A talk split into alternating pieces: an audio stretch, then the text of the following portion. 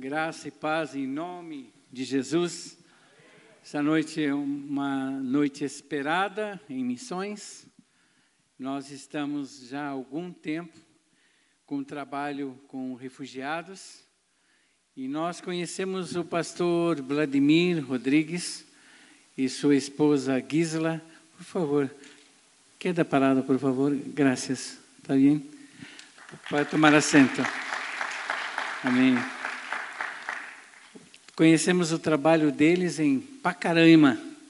Sem conhecê-lo pessoalmente, nós começamos como igreja a amá-los, a sustentar a obra e abençoar o trabalho na chegada dos venezuelanos em Boa Vista. Mas tinha, Deus tinha planos mais aconchegantes para nós, que era trazê-lo para mais perto. Eu queria que tivesse vindo para Curitiba, mas ele dormiu no ônibus, acho que passou para Santa Catarina. E aí ele foi parar em Brusque. e ele está morando em Brusque, cuidando. Quantos venezuelanos ali com você? além de 100. Além de 100. 29 famílias. Ah, que bendição. 29 famílias que está com ele no trabalho lá. Só que Deus tem me dado a graça, eu creio que mais de 80 famílias, Maria, mais de 80 famílias, nós estamos, 87? Mas mais ou menos 87 famílias venezuelanas abençoadas pela Alameda. Bênção de Deus. Graças a Deus, louvado seja Deus. Eu quero pedir a todos os venezuelanos que quedem parados agora para que a igreja pueda conhecer você. Bien? Uno más. Amém, amém. Olha, graças a Deus. Que Deus bendiga. Ele Pode tomar assento. Hermanos, ah, desculpa. Irmãos, é o seguinte. Hoje o culto está voltado para esse povo amado venezuelano.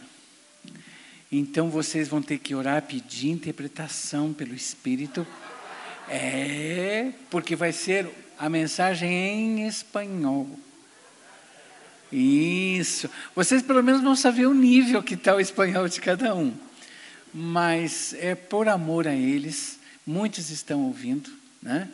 E nós vamos agora passar a palavra ao pastor, que Deus pueda bendizer você e falar a nosso coração. Então vamos estar a baixar nossa cabeça mais uma vez. Deus eterno, quero te agradecer, agradecer muito pela vida do pastor Vladimir. Te agradecer, Senhor, porque esse povo tem sofrido tanto com essa situação política, Senhor. E, ó Deus, envolve família, Senhor, envolve separações, envolve prejuízos, perdas, Senhor, dor na alma. Oh Deus, que hoje seja uma noite diferente, eles possam se sentir amados, possam sentir o coração acalentado pelo Teu Espírito. Oh Deus, que continuemos a amá-los. Abençoa o Teu servo, em nome de Jesus. Amém. Amém. Obrigado, querido pastor.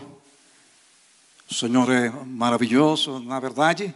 Eu fico muito grato com a igreja Alameda pelo seu convite de ficar esta noite convosco, com o propósito de, de encorajar o povo venezuelano que está aqui em Curitiba e também para perceber o calor e o trabalho que o Senhor está fazendo aqui nesta igreja. Uma igreja que está explodindo de amor Dios le bendiga, amados. La gracia y paz del Señor Jesucristo sea con todos vosotros.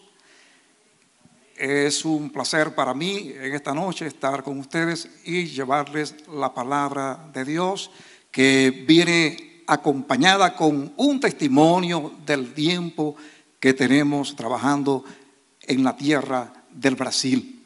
Eh, tuvimos experiencia en Boavista, un año trabajando allá con muchos refugiados cuando todavía no existían las estructuras actuales. Todo era improvisaciones. De allí eh, trabajamos en la ciudad de Pacaraima, a tres horas de allí, y eh, duramos en ese trabajo un año y tres meses. Pero la historia comienza cuando eh, el torrente de familia venezolana, así como aquel río Mara entre Kenia y Tanzania que tiene eh, vida de animales que están procurando cruzar para el río para salvar sus vidas. En esta ocasión era un río humano. Era un río de personas que estaban yendo con niños, jóvenes, ancianos que ya no tenían esperanza en su propio país. Era tiempo de, asegurar la vida de los niños, de los nietos, de los hijos. Y con esa intención, la multitud, la, multitud de venezolanos cruzaban fronteras. Estando en Pacaraima eran 800 personas diarias. Y allí hicimos un trabajo en parcería con eh, un cuartel, un destacamento militar llamado eh, Mano Amiga y Brazo Forchi. Y ellos hicieron un trabajo muy excelente con las distintas agencias de la AFNOR. De manera de que eh, fue un tiempo de lágrimas, también de alegría. Hay gente que lloró con nosotros allá en Boavista. Hubo un operativo llamado Jesús Transforma y estuvo allí eh, mi hermano Roberto Amorín, que me está acompañando aquí en esta noche, de la PIC eh, de Batista. Y fue mucho lo que él también lloró con nosotros allá. Porque hubo algo que el Señor estaba haciendo. Estaba moviendo los corazones de muchas personas para socorrer a los afligidos. Aleluya. Ele ficou muito adiantado, ah? Muito adiantado. Para trás, aqui, ok. Sua próxima. Voy a permitirme tener una lectura allá en el Evangelio de Mateo, eh, capítulo 9, versículos 35 y siguiente. Recorría Jesús todas las ciudades y aldeas enseñando en las sinagogas de ellos y predicando el Evangelio del reino y sanando toda enfermedad y toda dolencia en el pueblo. Y al ver las multitudes tuvo compasión de ellas porque estaban desamparadas y dispersas como ovejas que no tienen pastor. Entonces dijo a sus discípulos, a la verdad la mies es mucha, malos obreros pocos. Rogad pues al Señor de la mies que envíe obreros a su mies. Aleluya.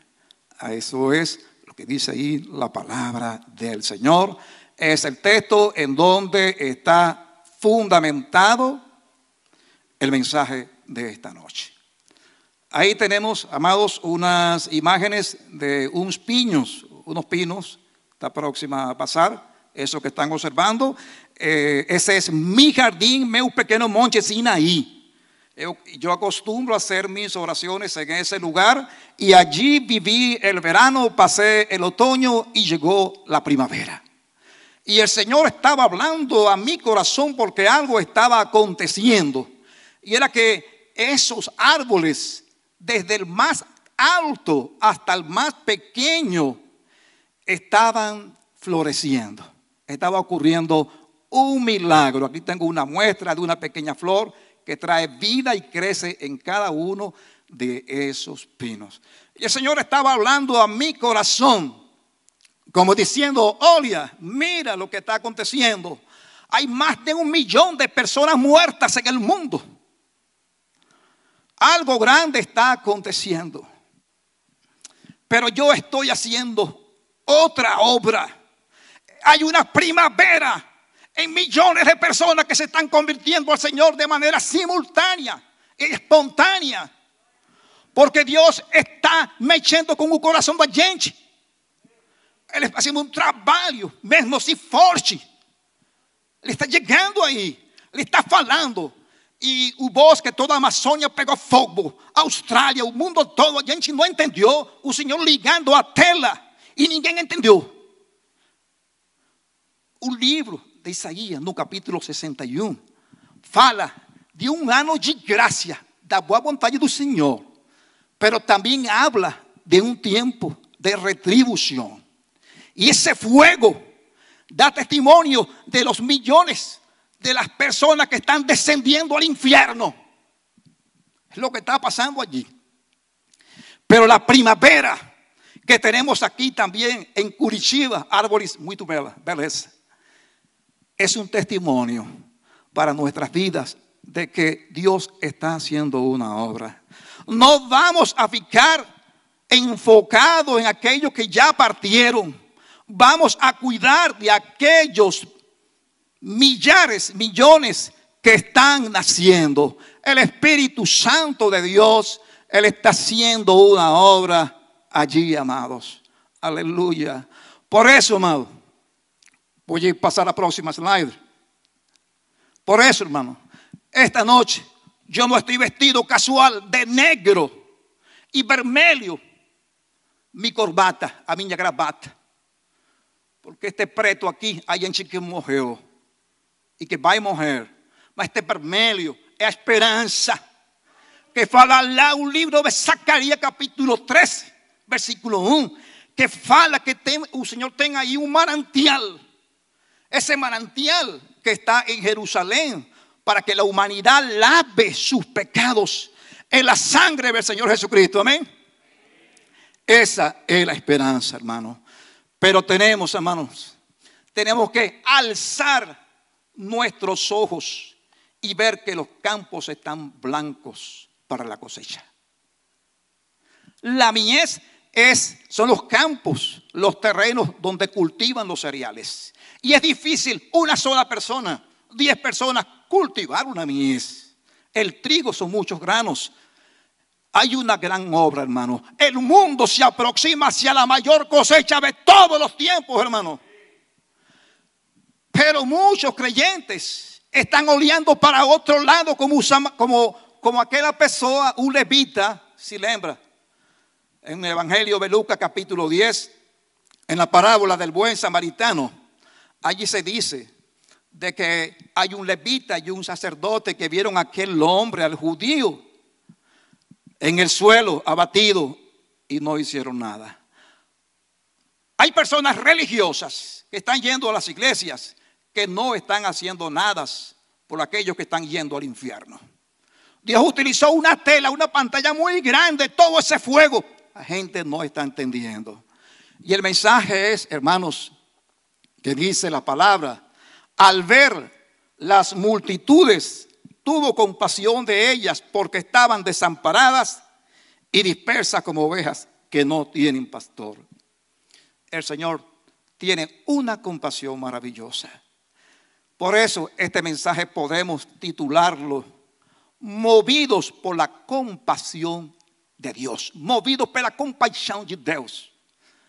Pelo poder del Señor que opera en aquel que tiene amor. ¿Qué fue, ¿Qué fue lo que movió al Señor a dejar el cielo y a ocupar la cruz? Su amor. Por eso, amado, dice el texto, recorría Jesús todas las ciudades y aldeas. Entonces, en primer lugar, movidos en la procura, en la búsqueda de las ovejas perdidas. El Señor era muy activo, tan activo hasta el cansancio. Bien sea Betania, bien sea Jericó, grandes, pequeñas ciudades, muy activo. Pero hace falta esa compasión del Señor. Yo quiero decirte, amigo, amiga, que estás asistiendo a través del canal de YouTube de la iglesia, que hay un Dios compasivo que te está mirando. Hay un Dios compasivo que no quiere que te vayas al infierno. Hay un Dios compasivo que se hizo hombre. Hay un Señor Jesucristo que lloró. La Biblia dice en dos ocasiones, en Juan 11:35, Lucas 19:45, que Jesús, 41, Jesús lloró. Un Señor lloró. El Señor lloró estando con María en la muerte de Lázaro. Dice la palabra del Señor que él viendo a María llorando con tal sentimiento y a los judíos que estaban allí presentes también llorando, el Señor se conmovió, se estremeció. El evangelista no pierde palabras para describir lo que pasó allí. Y dice que lloró de una manera tan tierna. Tú que estás aquí, hermano, hermana, usted que está asistiendo por el canal de YouTube, de una manera que los judíos, que eran enemigos de él, algunos de ellos, dijeron, mira cuánto le amaba.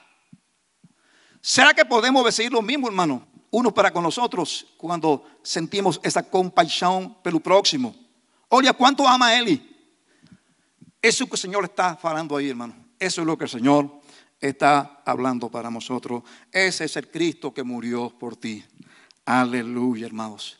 Tenemos que ir en busca de las ovejas del Señor. Vuelta para atrás, oye. Ahí tenemos, hermano, eh, en, el, en un texto, ¿verdad? Allá tenemos el texto anterior en Oseas, Oseas 11. Eh, Vamos a leer Oseas 11. Dice, hermano, textualmente, aquel que lo quiere aprender, ¿cómo podré abandonarte? Oseas 11, 8. ¿Cómo podré abandonarte, oh Efraín? Dice, mi mi amor, mi compasión se conmueve dentro de mí. Se inflama toda mi compasión. Se inflama. Y dice el Señor en Ezequiel 34, Ezequiel 34, hermano, versículo 6, que mis ovejas anduvieron perdidas por todos los collados, por todos los montes. Estuvieron esparcidas por sobre toda la faz de la tierra. Y no hubo quien las buscase ni preguntase por ellas. Hay una multitud de personas que tenemos que buscar. Debemos ser movidos en la búsqueda de las ovejas. Y muchas veces no hay que preguntar. Nosotros, hermanos, llegamos allá en la ciudad de Brusque buscando a las ovejas en los supermercados, en los crech. Estuvimos procurando allá las ovejas eh, en tantos lugares públicos, contactándolos a ellos. Y eh, pude también contactarme con la primera iglesia bautista de Brusque y abrieron un espacio para congregarlo a ellos allí. Una bendición eh, del Señor. Eh, tenemos, amados, una, una foto en el punto número uno. Ahí tenemos, no, vamos para atrás. Esas personas fueron contactadas, son venezolanos que ellos viven en partes altas que podemos llamar collados. Eh, tenemos barrios como Bateas, como Stephen, que son muy empinados y muchas veces familias fueron procuradas allí una bendición del Señor. Aleluya. Vamos ahora a continuar. El próximo. Eh, para atrás, por favor. Ahí. Movidos en el ministerio de la enseñanza. Eh, dijo un pensador eh, venezolano llamado el libertador de Venezuela, Simón Bolívar, que las naciones avanzan hacia la prosperidad, hacia su grandeza al paso que marcha su educación. Y dijo el Señor en el libro de Oseas, allá Oseas 4:6, mi pueblo fue destruido porque le faltó conocimiento. La enseñanza es pues muy importante. Eh, tenemos eh, allá a lo lejos, difícilmente puedo ver un poco allá, ¿no? Que Ok.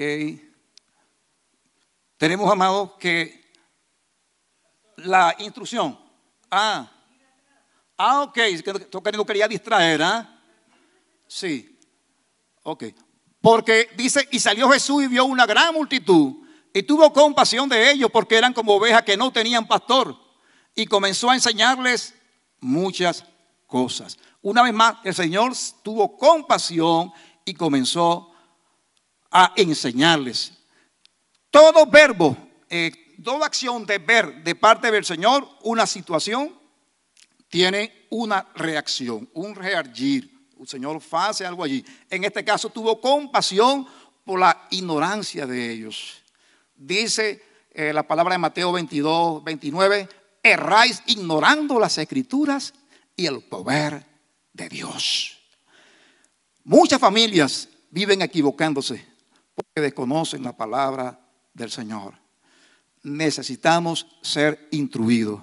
Es importante la palabra de Dios para que podamos eh, conocer su voluntad, para que podamos conocer lo que Él revela del futuro, para que podamos eh, perfeccionar nuestro carácter. Allí están los valores cristianos que necesita la familia. Si Jehová no edificare la, iglesia, su, iglesia, su, casa, en vano trabajan quienes la edifican. Si el Señor no edifica el hogar, en vano trabajan. Pero amados, esto requiere una preparación. Esdra fue un joven que nació, una persona que nació en el exilio. Y Esdra necesitó de abrir su corazón a Dios para aprender, porque él soñó con enseñar la palabra. Edra 7:10 dice que él preparó su corazón para inquirir en la ley de Jehová y para cumplirla y para enseñar en Israel sus estatutos y decretos. Hay que aprender bien la palabra de Dios. Pero esa enseñanza comienza en el hogar. Allá en Deuteronomio 6, 6, 7 dice el Señor, y estas palabras que yo te mando hoy estarán sobre tu corazón y hablarás de ellas a tus hijos. Y les dice, estando en tu casa, al acostarte y a levantarte. Hay muchas cabras zafadas en la familia porque no estamos educando a los niños en los caminos del Señor desde joven. Es pues importante. Y estas palabras que yo te mando hoy, las repetirás a tus hijos y hablarás de ellas estando en tu casa, en el camino, dice el Señor, al acostarte y al levantarte. Es vital la enseñanza en la vida de la familia. La la enseñanza, hermanos. Ella revela los misterios del Señor. Somos administradores de los misterios de Dios, dice la palabra del Señor. Podemos avanzar. Voy a avanzar. Ahí tenemos al anterior. Allí tenemos un escenario, escenas eh, correspondientes en distintos lugares, eh, en Boavista, en Pacaraima, y tenemos en la ciudad de Bruque. Ha sido nuestro trabajo con ellos. Ellos allí, hermanos, este, están recibiendo un curso de introducción bíblica ahora actualmente eh, a través de, WhatsApp con un programa llamado Al calor de la palabra de Dios. Están recibiendo allí. Eh, evaluamos en el propio grupo de WhatsApp. Creamos un grupo llamado Refugiados en Cristo. Y este, estamos haciendo también nuestros cultos eh, grabados y ellos comparten. Y en muchas partes de Brasil, donde hay otros venezolanos que atendimos allá, ellos están recibiendo eh, esos eh, mensajes, esas enseñanzas.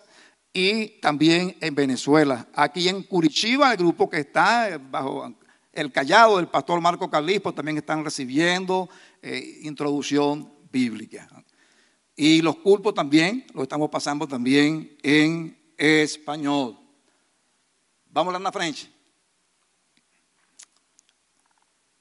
Oye, ok. Movidos en el ministerio de la predicación. Hermano, todo esto es por la compasión. Ese sentimiento de Dios que lo movió a entregar a sus hijos por nosotros. Hay un contenido, hermano, en el Evangelio cuando nosotros lo presentamos. El amor de Dios, el pecado, la obra de Cristo y la respuesta del hombre. Cuando estamos exponiéndole el Evangelio a alguien. Usted puede estar hablando de la parábola del Hijo Pródigo, eh, puede estar hablando de Jesús y Nicodemo, y usted va a encontrar que esos puntos todos están allí. El amor de Dios, el pecado, la obra de Cristo y la respuesta del hombre, que es el arrepentimiento y la fe. Puede memorizarlo como un acróstico, acróstico a por. Y eh, funciona cuando usted va a predicar, quizás no tiene mucha homilética y usted está en la calle y usted toma el texto y debe recordar, siguiendo la lectura, ese amor de Dios. Cuando el Señor se sentó, estaba hablando con la mujer samaritana. El Señor le mostró su amor a ella. El Señor la confrontó con su pecado. Le habló de, llama a tu marido. La confrontó con el pecado el Señor. Dios ama al hombre, pero el hombre tiene un problema que es el pecado. Y tenemos que, hay una solución, que es la obra del Señor Jesucristo. Él está esperando una respuesta. Pero tenemos dos actitudes, hablando de la, de la compasión. La actitud de Jonás y tenemos también otra actitud que es contraria, que es positiva, que es la actitud del profeta Isaías. Y dice la palabra, hermano, allá en el libro de Jonás, una historia que muchos conocemos, que él no quería ir a Nínive. Él estaba eh, rezagado en eso. Algunos creen que este hombre, eh, Jonas, él estaba resentido, Jonás, muy resentido porque los ninivitas invadían Israel, robaban las cosechas, hacían muchas cosas malas. Y él no quería llevarle pues el mensaje al enemigo. Él lo veía como un enemigo, hermano. Amados, y hablando de, esa compasión, este hombre fue más lo que sintió por una planta que el Señor hizo nacer que por 120 mil habitantes. Y es entonces cuando el Señor le dice a Jonás, tú tienes compasión de esa planta que nació y murió en breve. Y no tienes compasión, ¿cómo no voy a tener yo compasión de Nínive, que hay allí 120 mil personas y también tiene animales. Pero Isaías, cuando escuchó, allá en Isaías capítulo 6, versículo 8, después oí la voz del Señor que decía, ¿a quién enviaré y quién irá por nosotros? Entonces, ¿verdad? Respondí, heme aquí, envíame a mí. Son dos personas diferentes. ¿Cuál será la actitud actualmente de nosotros? ¿Con qué personaje nos identificamos? Recordemos que la predicación es el queruso griego, eh, la predicación tiene que ver con algo más que una conferencia, la predicación no es entretenimiento, eh, la predicación es persuadir, es despertar la fe en las personas, es despertar esperanza, es guiar a los ciegos hacia el camino de la salvación. La predicación es un rayo de luz en las tinieblas. Aleluya, gloria al Señor. Eh, creo que tenemos allí eh, un escenario. Esto fue en el estadio Tancredo Neves, allá en Boavista. Eh, con esto quiero ilustrar, hermano, el, género de, la predicación no, no, es el evangelismo exactamente personal en ese momento, que es otra cosa. Hay momentos en que usted no tiene una caja de son, una, un equipo de sonido, y usted tiene que usar la voz viva. Y Jonás decía, de aquí a 40 días Nínive será destruida. Y Jesús decía, allá en Marcos 1.15, el tiempo se ha cumplido y el reino de los cielos se ha acercado. Arrepentidos y creed en el Evangelio. No tenía micrófono. El apóstol Pedro en su primer discurso ganó tres mil, luego cinco mil. Felipe trabajó en Samaria y él ganó a muchos samaritanos para el Señor Jesucristo. Necesitamos más hermanos, más hermanas que puedan predicar el Evangelio. Y a veces no vas a tener un micrófono, a veces vas a estar en una plaza, en un lugar público, y vas a tener que, que usar ese género que se llama el queruso en el idioma griego, que tiene que ver con alzar la voz y llegarle allí a la persona. Pero le vas a hablar con ese amor, con la ciencia del Señor. Esa fue la experiencia. Y allí precisamente me acompañó también el hermano Roberto Amorín. Pasamos la próxima. Y aquí tenemos movidos en el ministerio de la sanidad. ¿Cómo? También por la compasión. Necesitamos sensibilidad para eh, procurar administrar sanidad. Sanidad se define como cualidad de sano. Y el Señor nos encomendó a nosotros, hermanos, a hacer este ministerio. Y dice, allá el versículo 35, y sanando toda enfermedad y toda dolencia en el pueblo. Y vamos a ver que allá en los versículos siguientes, capítulo 10, versículo 7, el Señor dice, y yendo predicar diciendo, el reino de los cielos se ha acercado y le asigna la tarea también. Un Señor no esquece a tarefa de sanar. Sanad enfermos, limpiad leprosos, resucitad muertos, echad fuera demonios. De gracia recibiste, da de gracias. Aleluya. Hay personas que dicen, yo no estoy enfermo, eu não estou doente, nem preciso de um dor, eu estou me sintiendo legal. Pero Dios dice en el capítulo 1 del libro Isaías, declara a toda la humanidad enferma. Desde la planta del pie hasta la cabeza no hay en él cosa sana sino herida, hinchazón y podrida llaga. No están curadas, ni vendadas, ni suavizadas con aceite. Amados, la sanidad es integral. Eh, ponga cuidado que dice no están curadas, ni vendadas, ni suavizadas con aceite. Allá en Brusque, hermano, a través de, los medios virtuales que nos comunicamos de WhatsApp, eh, tenemos un ministerio de segura tu rua, segura teu, teu bairro, tua orando, orando por toda Brooklyn, haciendo eh, una, un bloque de fuerza en oración, segurando como centinelas la ciudad.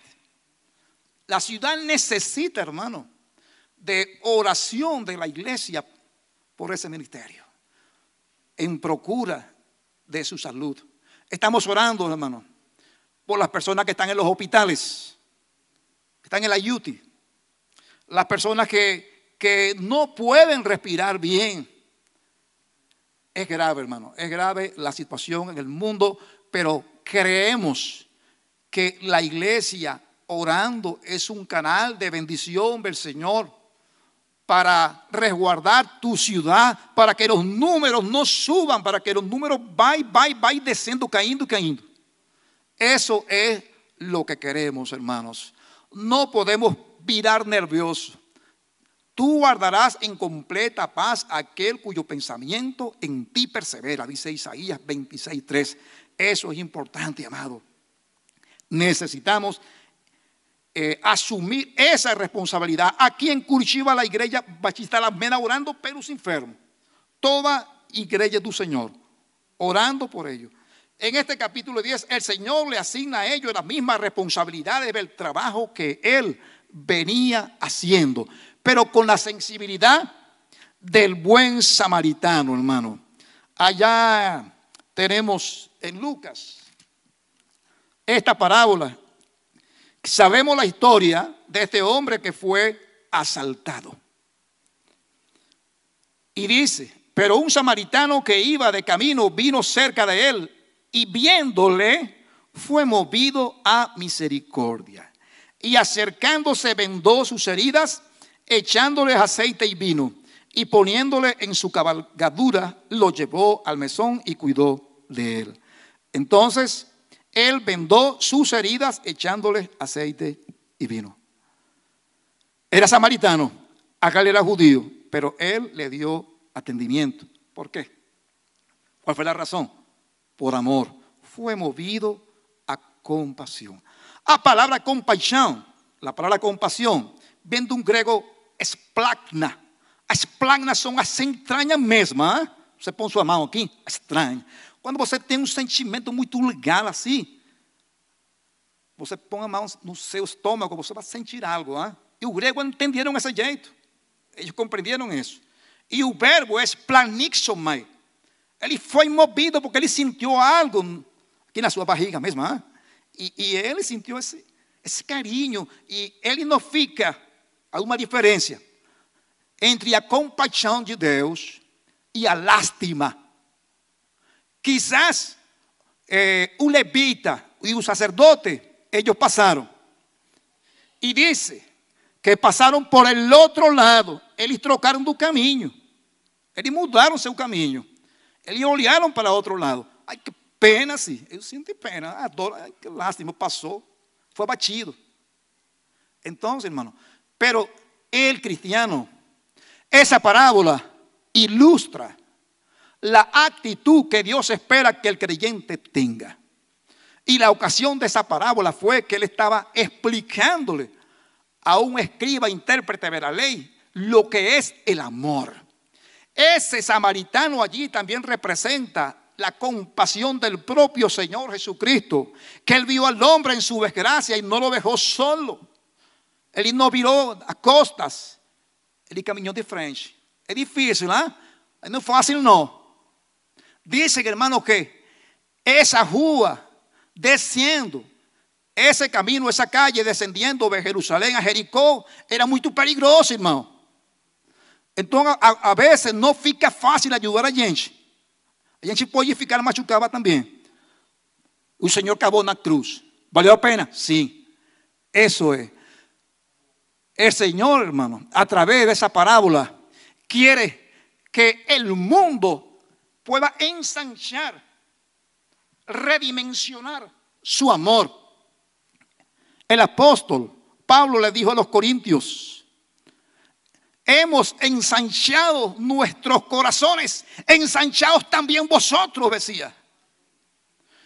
Y cuando dice la palabra y al ver la multitud estuvo compasión de ellas porque estaban desamparadas y dispersas como ovejas que no tienen pastor.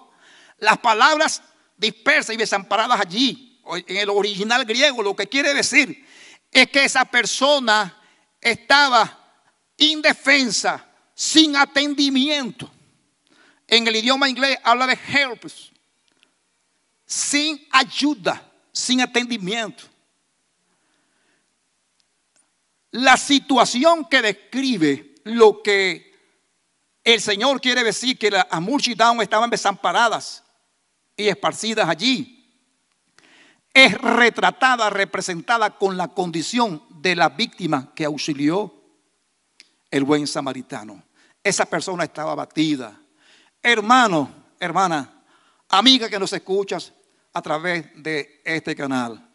La Biblia declara que toda persona está enferma, está doente.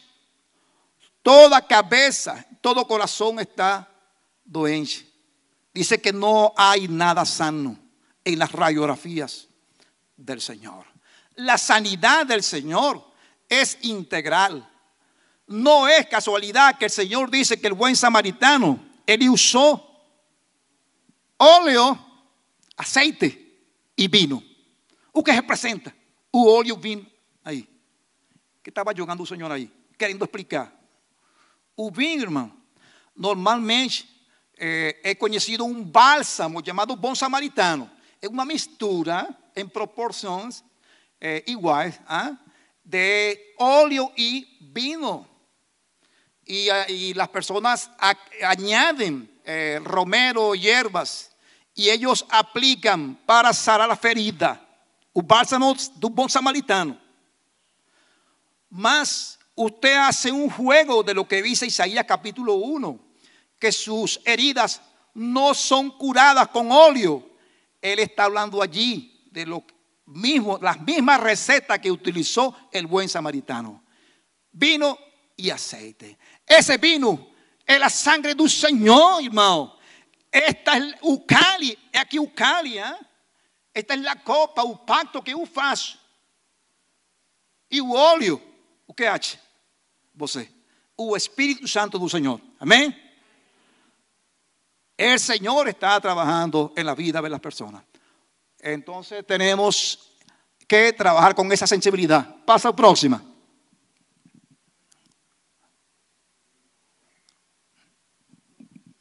Porque ele adianta rapidão.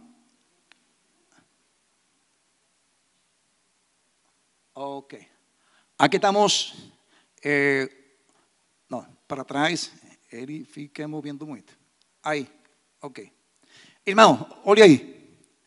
O senhor lá é o coronel Van Milton, ah? é, da Operação Acolhida lá na Pacaraima. E a mulher que está se casando ela é uma mulher que fez história lá na Pacaraima, foi muito notório. Seu, seu noivo virando é, marido agora. O que aconteceu aí? É, eles, a história é a seguinte: ela chegou a Pacaraima procurando, buscando encontrar-se com seu é, namorado. Ele tinha muito tempo vivendo juntos pero no casado. Y eh, ella quería bautizarse y el pastor le decía, tienes que casarte para poderte bautizar. Ella estaba grave de los riñones, un riñón no trabajaba y el otro ya estaba acabado.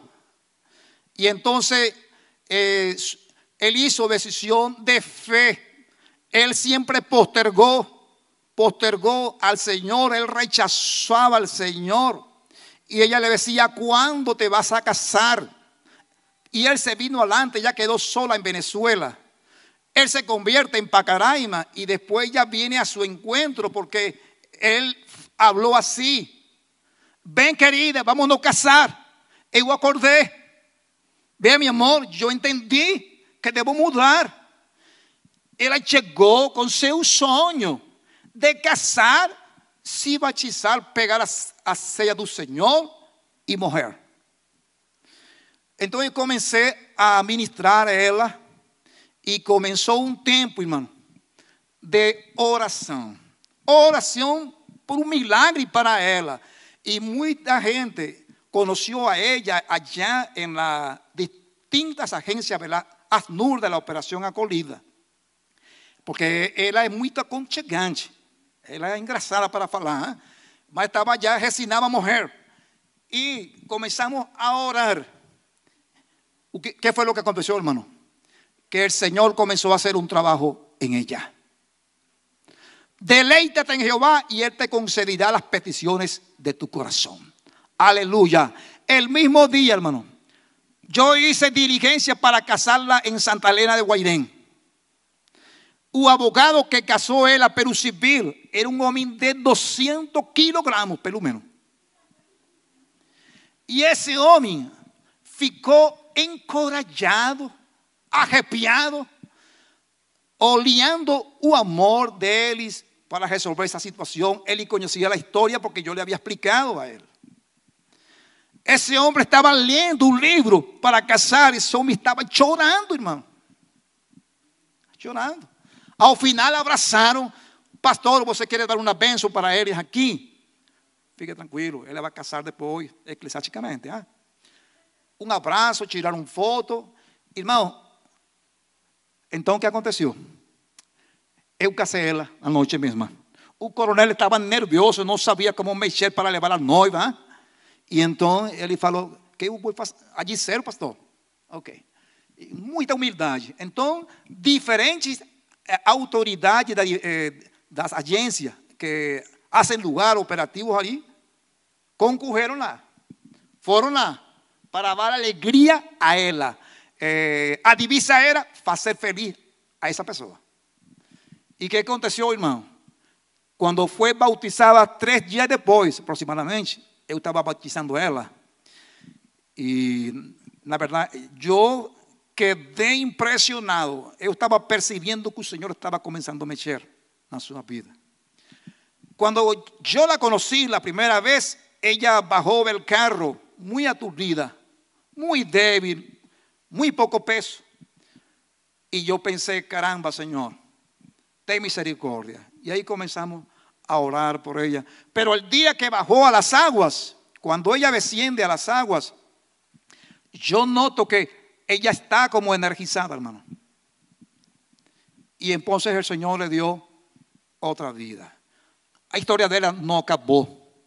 Ella ahora está en Manaus. Ella casó, a gente se ayudó, acolhieron lá em Manaus. Seu marido começou a trabalhar. Ela agora está muito bonita. Está muy bonita ahora. Ella subió, eh, yo creo que 10 kilos subió. ¿Ok? Entonces la historia no acabó na morte, irmão. O Senhor faz a diferença. Aleluya, amiga, amigo que estás asistiendo por el canal de YouTube.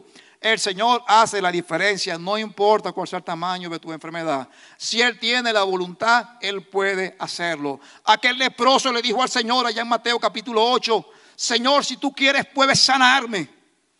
Y el Señor le dijo, quiero, yo quiero. Sin quiero, sí. El Señor sí quiere sanar. Si es la voluntad de Él, Él te va a sanar. Pero su compasión, Él la tiene. Creemos en un Dios misericordioso. Aleluya. Voy a pasar a la próxima. Movidos en el ministerio de la oración por nuevos obreros. Aleluya. Hermanos, el Señor como administrador de su viña hizo una evaluación. A la verdad la mies es grande, mas los obreros pocos. Y la fórmula es Rogad pues al Señor de la mies que envíe obreros a su mies. La oración es el recurso que tenemos para tener esos obreros. Es el recurso también que nosotros tenemos para el sustento de los misioneros.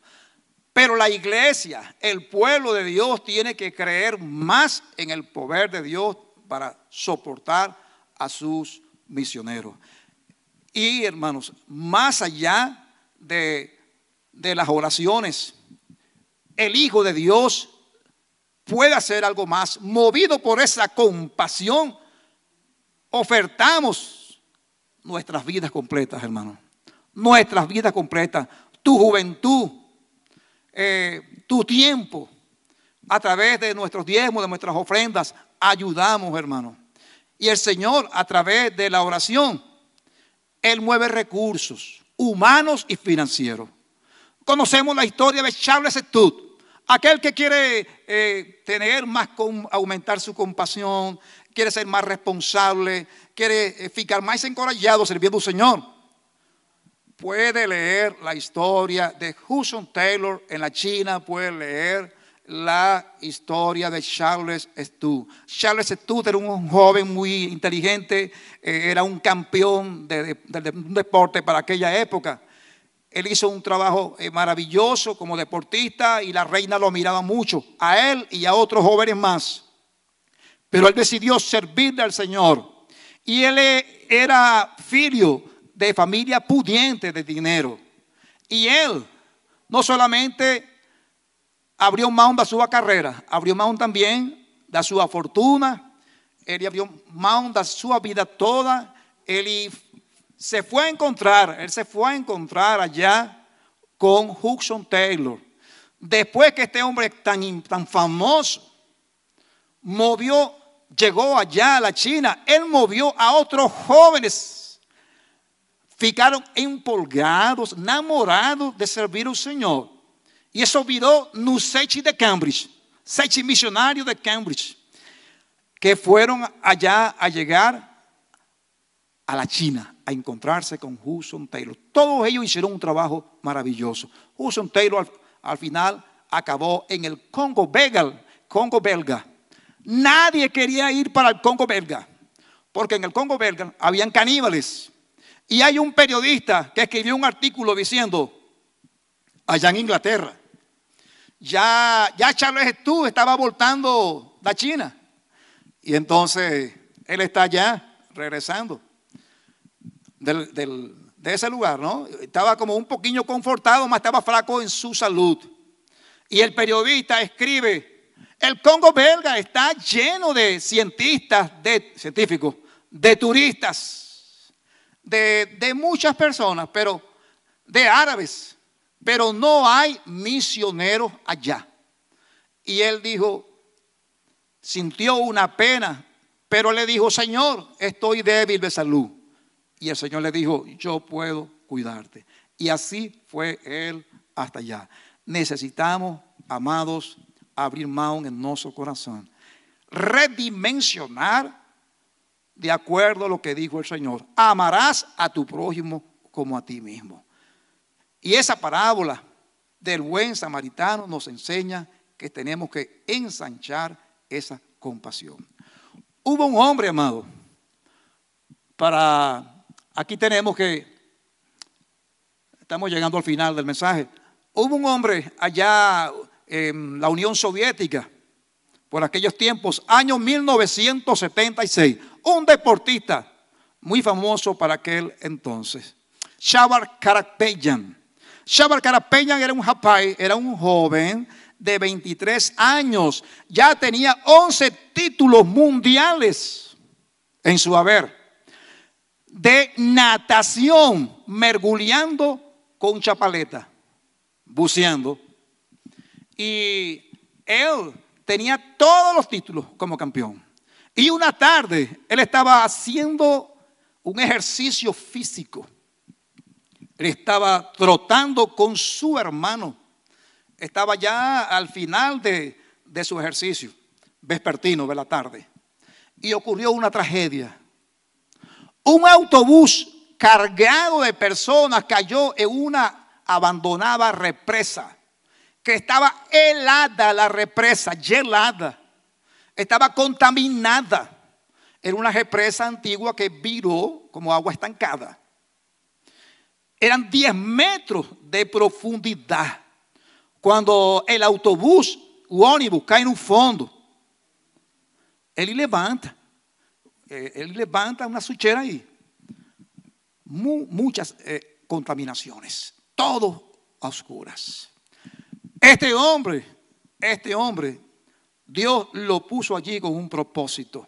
Este joven no lo pensó dos veces, se sumergió en las profundidades de esa represa e tuvo que dar de patadas ao vidro de trás para romper, para quebrar o vidro mesmo. Hein? Ele passou, ele cruzou e ele tirou a vida de 30 pessoas e las levou à superfície. Pero sabem algo?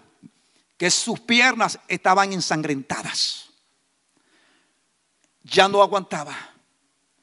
Al final de esta proeza, se acabó su carrera de deportista.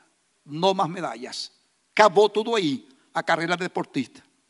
Mas comenzó otra vida de él. Admiración da gente que ayudó a él. Él ficou desmayado, él viró desmayado. No tenía fuerza para continuar. Él, él quedó 45 días, Chaval Carapeyan, hospitalizado recuperándose. Las heridas fueron infestadas, los pulmones infestados. Se acabó su carrera como deportista. Pero este hombre lo hizo por amor, por compasión. Él podía mirar para otro lado y decir, no puedo, no puedo ficar comprometido, no. Él procuró salvar esa vida. Actualmente él está vivo. Actualmente hay un asteroide que lleva un nombre de Showers, un asteroide. Entonces, el cristiano, hermano, estamos comprometidos en ser obreros de la mies del Señor. Y nosotros tenemos la opción, hermano, de hacer como el levita, como el sacerdote, como Jonás, ¿verdad? o hacer como el buen samaritano. Es lo que el Señor está esperando. A veces vamos a ficar até machucado. Nós, os pastores, tenemos muitas historias que eh, ayudamos, socorremos a las personas y después mucha gente bate contra nós e a gente fica machucada. Mas o Senhor ficou machucado na cruz. Acha, aconteceu. Porque de tal manera amó Dios al mundo que dio a su Hijo unigénito para que todo aquel que en Él cree no se pierda, mas tenga vida eterna. Pode adiantar. Movidos, ahí tenemos la conclusión, amados. Tenemos la conclusión. Ese mismo amor que movió a Jesús a dejar su trono de gloria y ocupar la cruz debe movernos a nosotros en el ministerio de la búsqueda de las ovejas, en el ministerio de la enseñanza, en el ministerio de la predicación, debe movernos a nosotros en el ministerio de la oración y de la sanidad. La oración en las misiones, la oración en la sanidad. Tenemos esa opción. Que sea el Señor ayudándonos a ensanchar nuestros corazones, que podamos decir como la canción que vean ahora. Voy a pasar a, a letra esta canción. Ayúdame, a canción, a letra fala así. Ayúdame a mirar con tus ojos. Ayúdame a olhar com teus olhos. Eu quero sentir com o teu coração. Eu que fala. É, eu vou fazer um convite à minha esposa para me acompanhar. Eu vou precisar um, um pedestal com microfone para que eu possa cantar. Né? E ela é suficiente com este. Tu agarras este e eu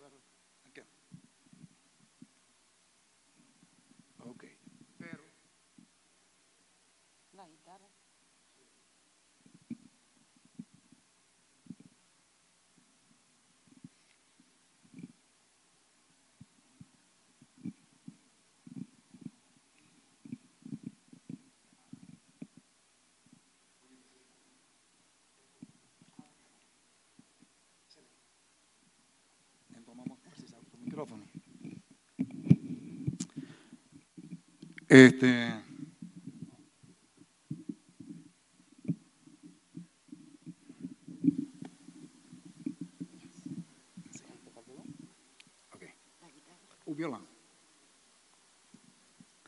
Mientras cantamos, queremos que mediten en la letra. Ayúdame a mirar con tus ojos, yo quiero sentir con tu corazón. Y estoy haciendo un llamado a usted que está sentado allí, mi hermano, mi hermana, a comprometerse con el Señor. Sabemos que no podemos hacer, hacer convite para a gente se aproximar. Aí, no seu lugar donde usted está, comprométase con el Señor a trabajar más en la búsqueda de las ovejas, en la enseñanza, en cada uno de esos ministerios movidos por la compasión de Dios.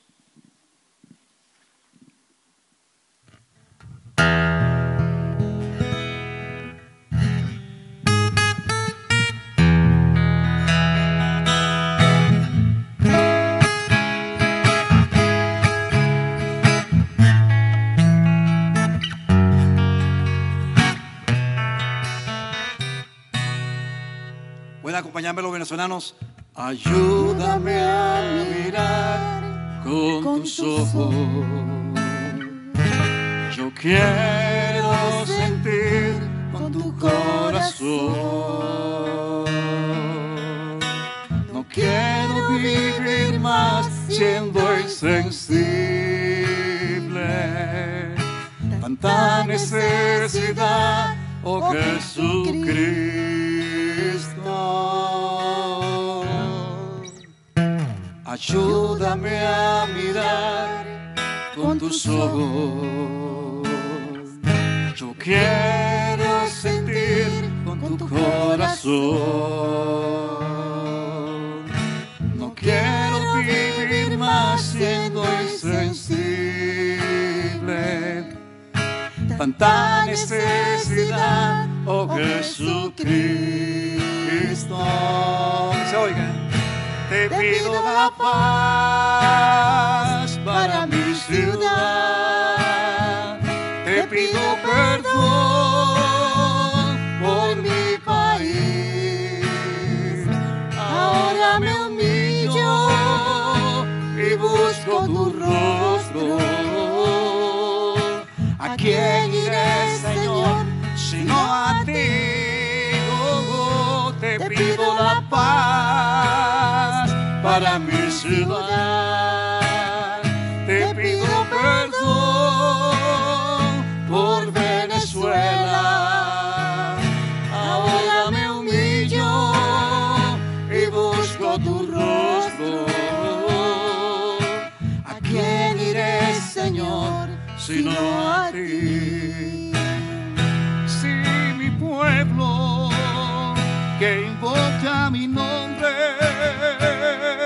se humillara, yo su tierra sanaré.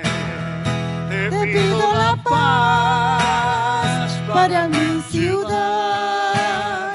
Te pido perdón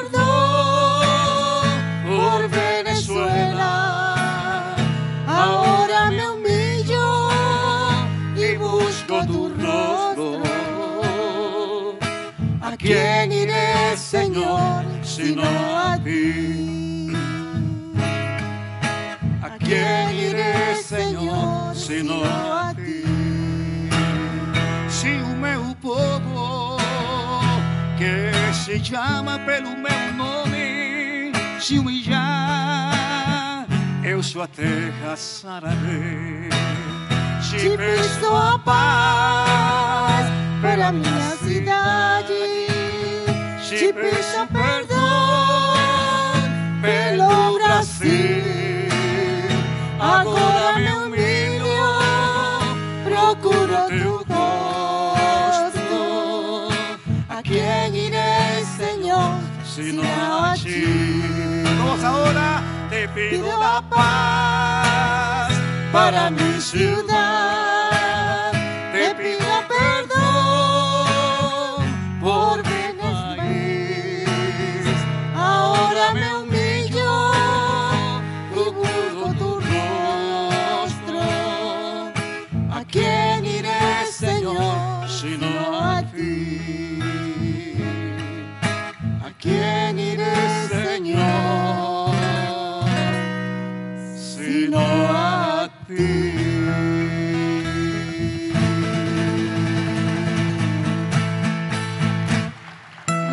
Deus. Glória a Deus. Obrigado, amado. A paz do Senhor seja convosco.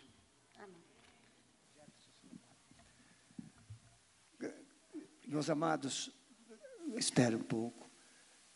Esse culto é também dentro daquilo que o pastor pregou, o jeito que a Alameda entendeu que deveríamos amar os venezuelanos. Abrimos mão da comunicação em português, abrimos mão do nosso espaço, que seria exclusivo nosso, para que ele pudesse vir e alcançar uma minoria. Todos os venezuelanos, por favor, fiquem em pé.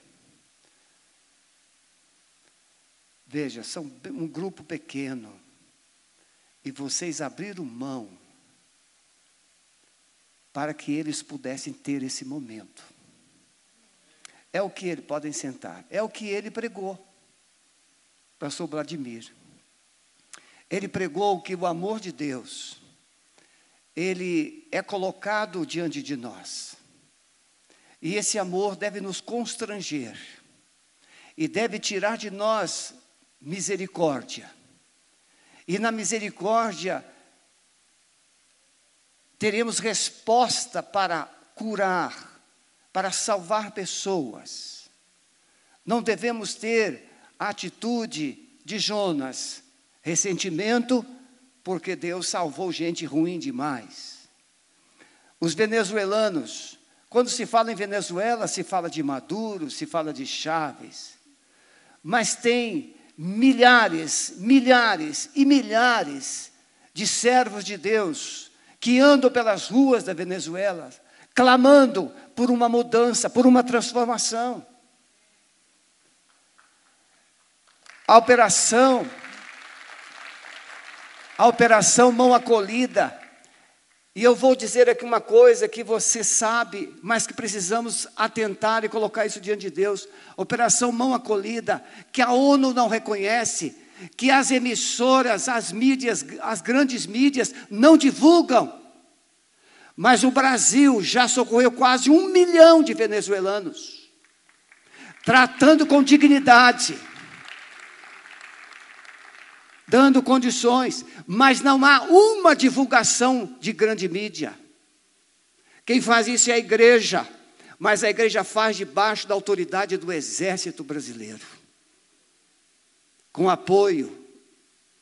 Então, meus amados, a pregação de hoje e o culto dessa noite, você que nos acompanha pela internet, muitos se des desconectaram porque, ah, o culto não é aquele, não é aquele. Nós pedimos desculpas, mas você que ficou.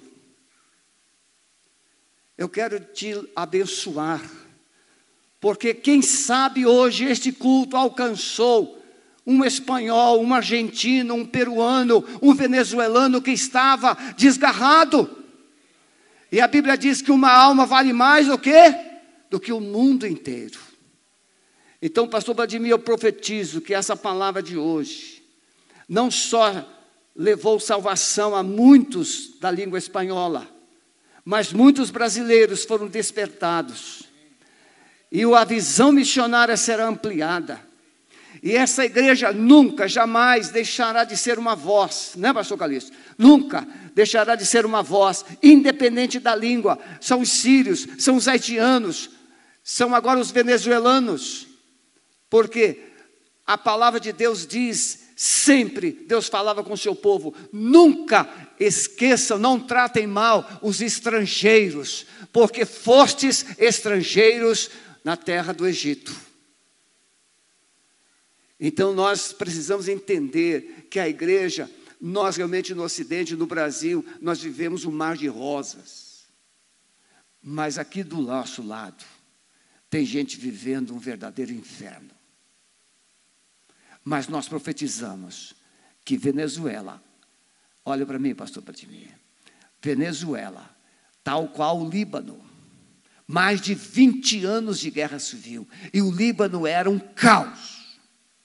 Mas antes, o Líbano tal qual Buenos Aires, a Argentina. A Argentina era tida, Buenos Aires era tida como o Líbano da América do Sul. A Argentina já foi uma das maiores exportadoras de frutas, de grãos do mundo.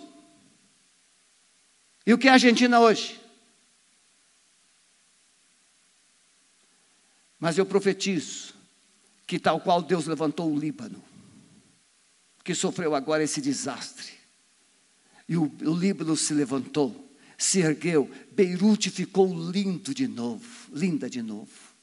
Eu profetizo que não só Caracas, mas a Venezuela vai se levantar. E o povo de Deus será honrado, a glória de Deus se manifestará, e milhares e milhares de almas se converterão. Amém, meus irmãos? Então vocês orem por missões. E não deixem Podem se ajoelhar, vou convidar o pastor Calixto. Pastor Calixto, meu, meu microfone está limpinho, pode vir, pode vir. Meu microfone está com uma unção só. Não é? Ele deu outra. É, ele não tem muita fé, não. É. Vocês podem ficar em pé um minutinho, por favor. Veja, a igreja, ele, ele veio, mas você agora tente imaginar se cada um de vocês forem replicando essas palavras para outros durante a semana. É assim que acontecia nos cultos da primeira igreja primitiva. Eles ouviam os apóstolos, eles ouviam os discípulos mais experientes, mas durante a semana eles iam pelo caminho, contando, contando, contando. Eles não tinham livro, eles não tinham livro. Nós temos o livro. Eles não tinham, mas eles tinham bons ouvidos, boas memórias e eles tinham lábios de unção. Então eles iam pelo caminho, contando tudo que eles haviam ouvido, tudo que haviam visto, e eles falavam que as pessoas precisavam crer. Então, durante a semana, eu profetizo que essa mensagem vai chegar a centenas de corações Amém. e muitos vão se converter. Seja ele, por favor, pastores. Vamos orar. Não aqui. De joelhos. De joelhos. Arrodilhar-se. Estenda a mão.